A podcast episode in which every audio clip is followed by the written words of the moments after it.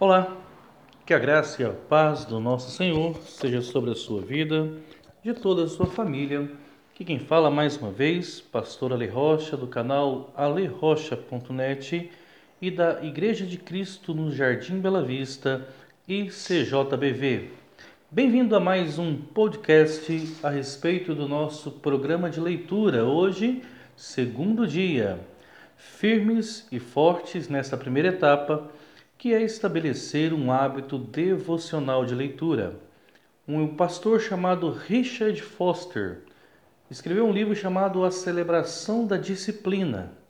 E nele fala que para nós termos uma vida espiritual, uma vida cristã avivada, cheia da presença de Deus, do Espírito Santo de Deus, uma das coisas que nós deveríamos priorizar é as nossas disciplinas espirituais, uma vida devocionada em oração e em leitura da palavra.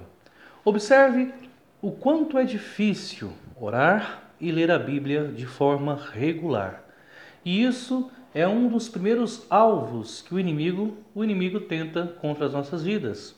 O inimigo investe pesado contra as nossas vidas para que deixemos de lado a leitura, o estudo da palavra e a nossa vida de oração.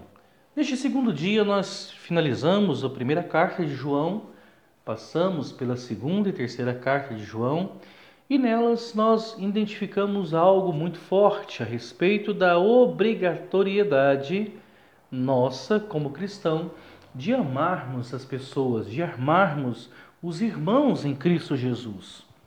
Nele entendemos que o amor não é um sentimento, mas uma pessoa. E se você tem tido dificuldade de amar ou de perdoar alguém, lembrem-se, o amor é uma pessoa. Se você tem Cristo Jesus na sua vida, se você tem o Espírito Santo, você tem o amor em você. Então, todos que têm Cristo são capazes de amar. Pois bem, Começamos então agora a leitura dos evangelhos.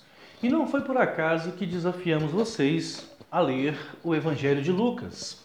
Nós estaremos lendo todo esse compêndio que foi Lucas e o livro de Atos. Lucas não era um dos doze apóstolos. Lucas, também chamado de médico amado, ele era um grande historiador. Lucas fazia parte da comunidade dos discípulos de Jesus, seguidores de Cristo, mas não era um dos doze, um dos doze apóstolos. Se observarmos, temos vários livros no Novo Testamento que não foram escritos por pessoas que, que faziam parte desse seleto grupo de doze de doze homens escolhidos por Jesus. O primeiro capítulo de Lucas, que foi lido nesse dia de hoje, ele fala a respeito de duas grávidas, ambas parentes e ambas grávidas de forma miraculosa, e ambas tiveram crianças fabulosas, por assim dizer, nas mãos do Senhor. A primeira delas, Isabel, e a segunda, Maria. A primeira, grávida de um profeta que, segundo foi predito no Velho Testamento, viria como o espírito de Elias, segundo a intrepidez de Elias, segundo a unção de Elias, segundo a coragem de Elias, que é João Batista. Outro, a própria Maria, que é a mãe da criança chamada Jesus. Pois bem, queridos, várias são as passagens que poderíamos observar, poderíamos falar sobre o a gravidez de, de Isabel, sendo ela e o seu esposo, sacerdote, já velho, poderíamos falar a respeito de Maria, que achou-se grávida, ainda não tendo tido relações com homem algum, então por isso ainda é conhecida e chamada de a Virgem Maria. Mas nós, eu queria ressaltar com vocês, observar com vocês a presença de uma figura ilustre nesse capítulo. Seu nome, Gabriel, sua função, um mensageiro, sua natureza, anjo. Todas as vezes que Gabriel apareceu em cena, tanto no sacerdote Zacarias, pai de João Batista, quanto na, na pessoa de Maria, ambos, não discernindo, tiveram medo. E, e eu queria falar com você, meu irmão, minha irmã, a respeito deste sentimento. Quantos de nós, por não discernir aquilo que vem de Deus, somos tomados de medo? medo, apreensão, incertezas. Observem no texto lido que o sacerdote Zacarias foi duramente punido. O anjo disse: Porque você duvidou da minha palavra, porque você não deu crédito, você ficará mudo. Nós entendemos então a necessidade de crer. Crer em que sentido? Crer no sentido de confiar, no sentido de depender. As coisas que vêm de Deus, as bênçãos que vêm de Deus para nossas vidas, não nos deve causar medo. Acabamos de ler a primeira carta de João, no capítulo 4, que diz que o verdadeiro amor lança fora todo medo. Deus tem muitos milagres, muitas bênçãos para minha, para a sua vida. Muitas vezes Deus usa pessoas, verdadeiros anjos enviados para dar essas boas novas.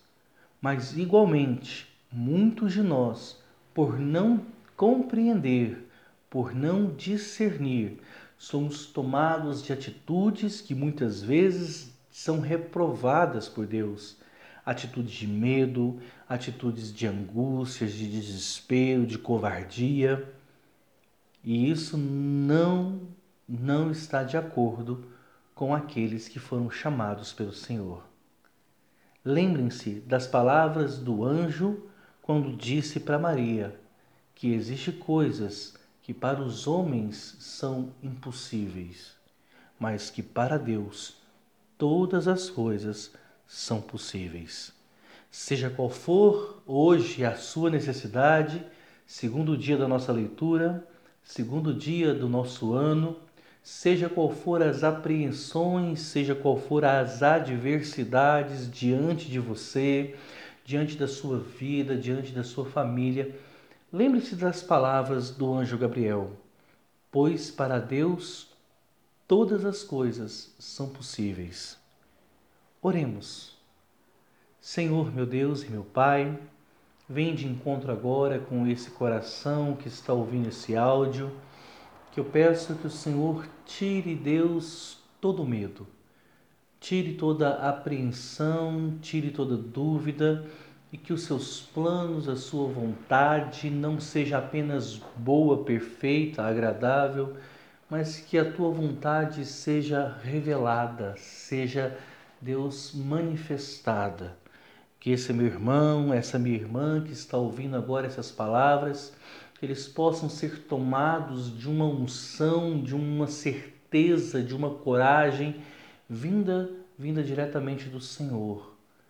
Que essas palavras ditas pelo anjo que assiste diante de Deus, que serve diante de Deus, que essas palavras possam ecoar dentro da nossa alma, pois para o Senhor todas as coisas são possíveis.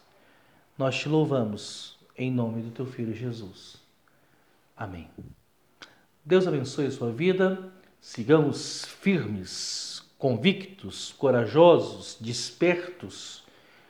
Continue, queridos, dedique, leia, leia a palavra, leia a palavra, pois ela é o poder de Deus e certamente transformará a sua história de vida. Deus abençoe você.